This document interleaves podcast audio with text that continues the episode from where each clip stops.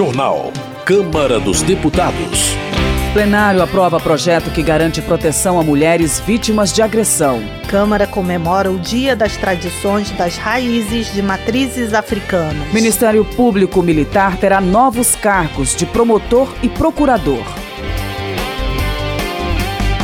Boa noite. O plenário da Câmara aprovou o projeto que transforma cargos vagos de analista do Ministério Público da União em cargos de procurador e promotor de justiça militar e em cargos em comissão do Ministério Público Militar.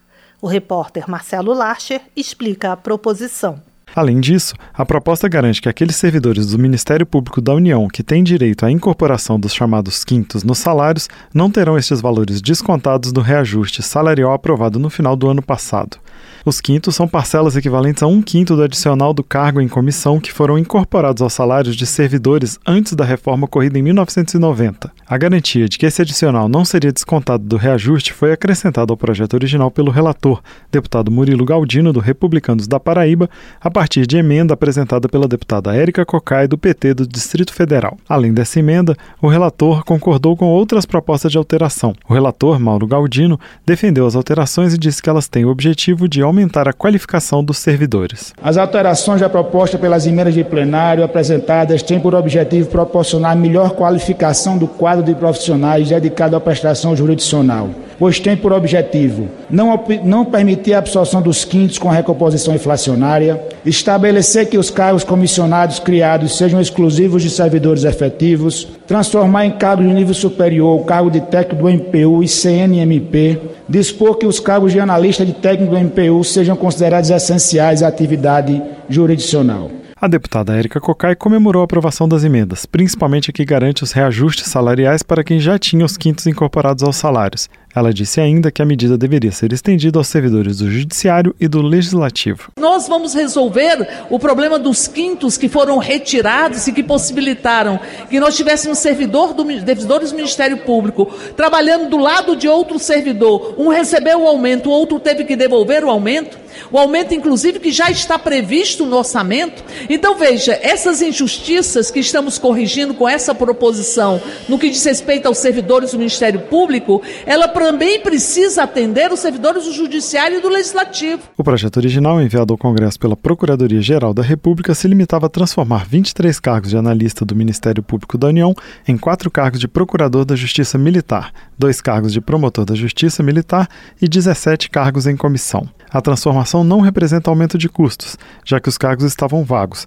Porém, a medida foi criticada pela deputada Adriana Ventura, do Novo de São Paulo. Isso vai representar um custo futuro. Uma vez que você pega vários, vários, um bloco de analistas e transforma em procuradores, isso demandará no futuro contra novas contratações e realmente isso vai ter um impacto futuro ainda que não tenha hoje. O projeto que promove essa transformação de cargos do Ministério Público Militar seguiu para análise do Senado. Da Rádio Câmara de Brasília, com informações de Antônio Vital, Marcelo Larcher. Política. Deputados criticam a visita feita pelo ministro da Justiça Flávio Dino ao Complexo da Maré, no Rio de Janeiro. Para Otone de Paula, do MDB, a ida à comunidade, que são controladas pelo crime organizado, sugere uma parceria com facções criminosas. Na visão de Otone de Paula, o ministro deve explicar ao Congresso como consegue andar com tanta liberdade em regiões perigosas. Rodrigo Valadares, do União de Sergipe, critica o governo Lula por planejar a taxação de compras em plataformas digitais como a Shein e Shopee argumentando que a medida prejudicaria especialmente as populações de classes C e D. Rodrigo Valadares presta solidariedade aos deputados e senadores denunciados por Flávio Dino por supostamente divulgarem fake news sobre sua visita ao Complexo da Maré, no Rio de Janeiro. Marcon do PT do Rio Grande do Sul enfatiza a importância da volta do programa Mais Médicos, implementado em 2013 durante o governo Dilma e encerrado pelo governo Bolsonaro. Segundo o deputado, o novo programa deve atender a 100 milhões de brasileiros e contratar até 28 mil profissionais. Marcon condena os parlamentares que se opõem à recriação do Mais Médicos. Ele lembra que os profissionais irão atender em municípios onde há carência de médicos. Homenagem. A Câmara comemorou o Dia Nacional das Tradições das Raízes de Matrizes Africanas e Nações do Candomblé. A repórter Carla Alessandra acompanhou. Pela primeira vez, o Brasil comemora o Dia Nacional das Tradições das Raízes de Matrizes Africanas e Nações do Candomblé. Para marcar a data, a Câmara realizou sessão solene com a presença de parlamentares e representantes das religiões de matriz africana. A data foi sancionada este ano e coincide com o Dia Internacional de Combate à Discriminação Racial, criado pela Organização das Nações Unidas, em memória do massacre de Sharpeville, que ocorreu em 1966 na África do Sul. O deputado Vicentinho do PT de São Paulo destacou que a data não fere o Estado laico, porque é justamente a expressão do que determina o artigo 5 da Constituição Federal, que garante a liberdade religiosa a todos os brasileiros. Essas pessoas que aqui estão só querem o direito de serem respeitados. Se a gente quer construir a paz, vamos nos amar uns aos outros. Não tem nenhuma religião melhor do que outra.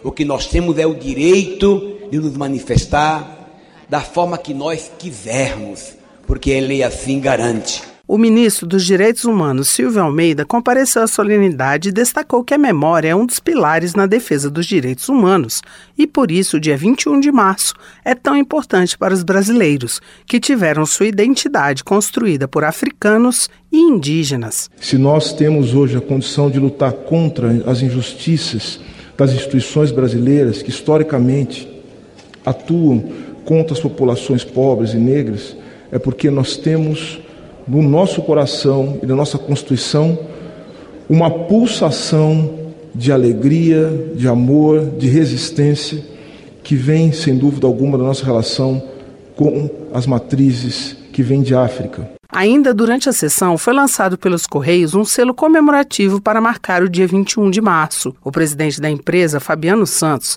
destacou o simbolismo do selo, que é um meio tão antigo quanto a história da humanidade e vai servir para lembrar aos brasileiros que todos têm a mesma raiz. Não podemos mais assistir pessoas discriminadas por conta da sua religião, terreiros incendiados e tantas outras manifestações criminosas de ódio desencadeadas pelo racismo ainda entranhado na nossa sociedade. O Brasil que queremos ajudar a construir baseia-se no respeito mútuo, no direito de ser e expressar o que se é livremente em qualquer perspectiva. O deputado Vicentinho anunciou ainda que está sendo elaborado e deve começar a ser discutido em breve o marco regulatório para os povos de matrizes africanas. Da Rádio Câmara de Brasília, Carla Alessandra.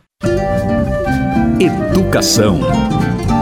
Tarcísio Mota, do PSOL do Rio de Janeiro, destaca a importância de investimentos em escolas e universidades para garantir uma educação pública democrática, laica, gratuita, não sexista e não racista, como prevê a Constituição. Tarcísio Mota acusa o governo anterior de desvalorizar os professores e de promover o sucateamento da política educacional. Segundo ele, é preciso lutar por um projeto que amplie os investimentos em educação infantil, garanta o pagamento do piso salarial nacional dos professores e estruture a educação inclusiva. Economia. Sidney Leite, do PSD do Amazonas, critica a atual política de preços da Petrobras, implementada em 2016 durante a gestão Temer. Segundo ele, o modelo beneficia os acionistas da estatal em detrimento dos consumidores, que sentem o impacto dos aumentos do litro do combustível no bolso. Para Sidney Leite, é questionável o papel de uma empresa estatal que coloca como principal objetivo o lucro e não o desenvolvimento do país. Kiko Seleguin, do PT de São Paulo, elogia a implantação de um tributo para a exportação do óleo bruto extraído pela Petrobras e outras petroleiras em solo brasileiro. Segundo ele, a medida não vai impactar na inflação, por incidir somente sobre o óleo produzido no Brasil e vendido no exterior. Kiko Seleguin também defende a reoneração dos impostos federais sobre os combustíveis, afirmando que não se trata de um aumento de tributos, mas sim de uma recomposição. Delegado Marcelo Freitas, do União de Minas Gerais, conclama os demais parlamentares a discutirem e votarem matérias de interesse econômico. Ele defende a simplificação tributária, o não aumento de impostos e a desoneração da folha de pagamentos. Apesar de concordar com o pagamento de benefícios sociais aos que necessitam, delegado Marcelo Freitas defende que quem tem condições de trabalhar deve produzir. Paulo Foleto, do PSB do Espírito Santo, critica a posição dos bancos públicos que contestam a redução para 1,7% das taxas de juros para empréstimos consignados. Na visão de Paulo Foleto, estas instituições financeiras não podem se equiparar aos bancos privados, já que seu papel é o de ajudar a recuperar a economia nacional e dar suporte à situação social dos brasileiros. Desenvolvimento Regional.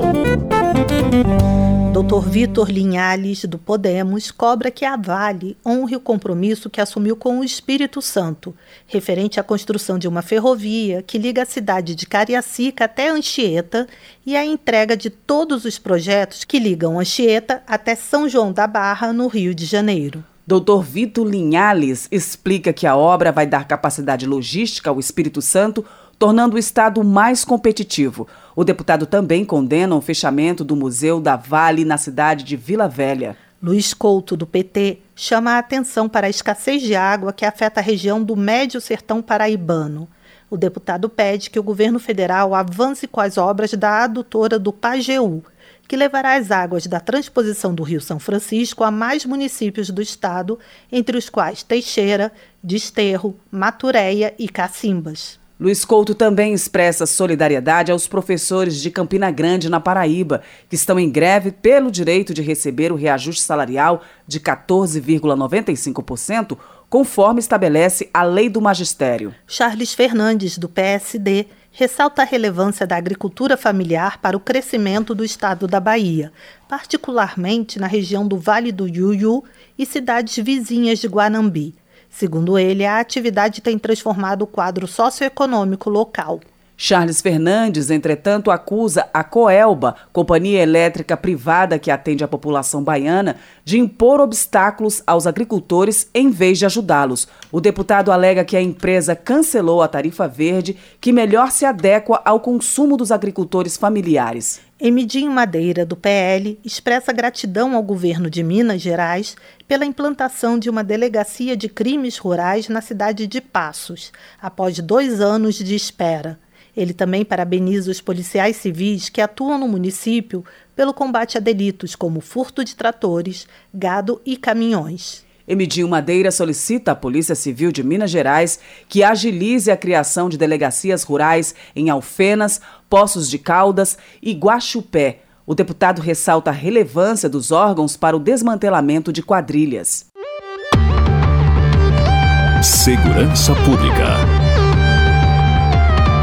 General Girão, do PL, lamenta a situação do Rio Grande do Norte onde ocorreram quase 300 ações de violência em quase metade dos municípios. Ele critica a governadora, que recebeu, segundo o deputado, 225 milhões de reais do governo passado, mas executou uma gestão desastrosa na segurança pública, na saúde, na educação e na infraestrutura. General Girão solicitou ao Ministério da Defesa o emprego das Forças Armadas na garantia da lei e da ordem no Estado. Ele sugere a entidades como as federações de comércio e das indústrias do Rio Grande do Norte que façam o mesmo para o retorno da normalidade a todos os setores. Cabo Gilberto Silva, do PL da Paraíba, acusa o governo Lula e o ministro da Justiça, Flávio Dino, de não agirem para coibir a onda de violência no Rio Grande do Norte. Cabo Gilberto Silva exige a vinda do ministro ao parlamento para explicar a situação e a sua atuação nos atos do dia 8 de janeiro. O deputado avisa a Flávio Dino que não adianta o ministro processar parlamentares que o questionam, porque eles continuarão cobrando explicações. Luiz Lima, do PL do Rio de Janeiro, critica decreto presidencial que proíbe novos clubes de tiro e novos colecionadores, atiradores e caçadores, os CACs. Segundo ele, a proibição terá impacto negativo no setor de tiro esportivo, que é modalidade olímpica. Luiz Lima acredita que o tiro esportivo não deve ser visto apenas como uma prática elitista, e sim como espaço de oportunidade para atletas de diferentes classes sociais e origens. Para o congressista, o decreto do presidente Lula prejudica também a inclusão social de atletas cadeirantes. Carol Dartora, do PT do Paraná, é autora de projeto que altera a Lei Maria da Penha, garantindo a tramitação prioritária de processos administrativos em que figurem como parte interessada a pessoa em situação de violência doméstica e familiar. Carol Dartora também destaca a importância do novo Bolsa Família, especialmente para as mulheres que são mães de crianças de 0 a 3 anos e que, em sua maioria, estão desempregadas. Votação.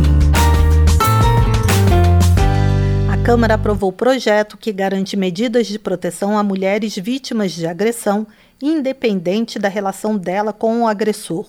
O repórter Antônio Vital acompanhou a votação. Deputados e deputadas aprovaram um projeto que prevê a concessão imediata de medida protetiva a mulheres que relatarem ser vítimas de violência doméstica ou familiar, independente do motivo da agressão ou da relação da vítima com o agressor. Uma das medidas protetivas pode ser o afastamento do agressor da casa da vítima. A proposta apresentada pela ex-senadora e hoje ministra do Planejamento, Simone Tebet, tem o objetivo de evitar casos em que medidas de proteção são indeferidas pela Justiça com a justificativa de que a violência não é causada pela condição de mulher da vítima.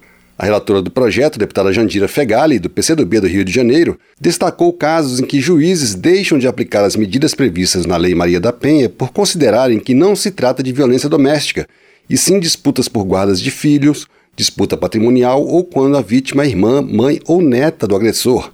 Jandira Fegali deu como exemplo decisão do Superior Tribunal de Justiça, que em 2015 listou as condições para a aplicação da Lei Maria da Penha. Uma dessas condições é que a violência seja praticada numa relação familiar, outra é que a mulher seja dependente financeiramente do agressor.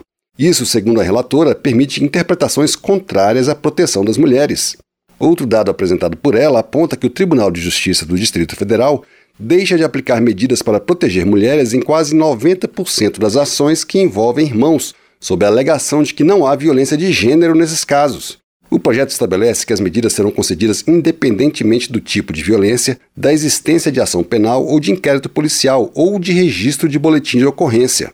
A deputada delegada Ione, do Avante de Minas Gerais, defendeu a necessidade de mudança na lei. Posso dizer, como delegada de mulheres, quantas vezes eu requeri medida protetiva e foi indeferida. Foi indeferida. Ah, não, não é uma situação de violência, é uma situação referente à guarda de filhos, é uma situação referente ao patrimônio, é uma situação que não cabe à violência doméstica. E não cabe a nós e não ao, ao juiz, de forma nenhuma, questionar se é ou não razoável deferir medida protetiva. Defere a medida protetiva, dá segurança para a mulher e depois abre o procedimento. O projeto estabelece que a medida protetiva poderá ser indeferida se ficar constatado que não há risco à mulher. E, quando ela for concedida, vai valer enquanto houver risco. A proposta foi aprovada por acordo, sem votos contrários, apesar de críticas de parlamentares que apontaram a possibilidade de a lei permitir denúncias falsas contra agressores, como disse o deputado Carlos Jordi, do PL do Rio de Janeiro. Entendo que ainda carece de algumas questões que possam dar mais segurança para que possamos votar com tranquilidade, tendo em vista que abre-se precedente para litigância de má fé e ninguém quer que haja violência contra a mulher, mas muito menos a litigância contra homens que não cometem a violência. Deputadas da bancada feminina conseguiram o apoio unânime do plenário depois de argumentar que já existem medidas legais contra denúncias falsas. Foi o que disse a deputada Soraya Santos, do PL do Rio de Janeiro. Não há nada pior para uma mulher que luta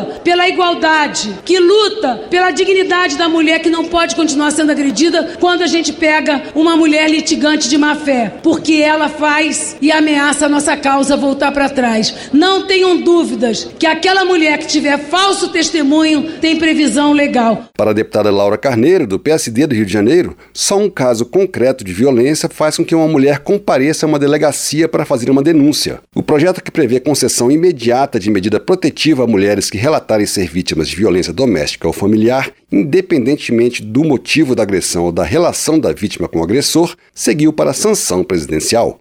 Da Rádio Câmara de Brasília, Antônio Vital. Termina aqui o jornal Câmara dos Deputados, com trabalhos técnicos de Everson Urani e apresentação de Mônica Tati e Val Monteiro. Boa noite para você. A Voz do Brasil retorna amanhã. Uma boa noite. Você ouviu A Voz do Brasil. Boa noite.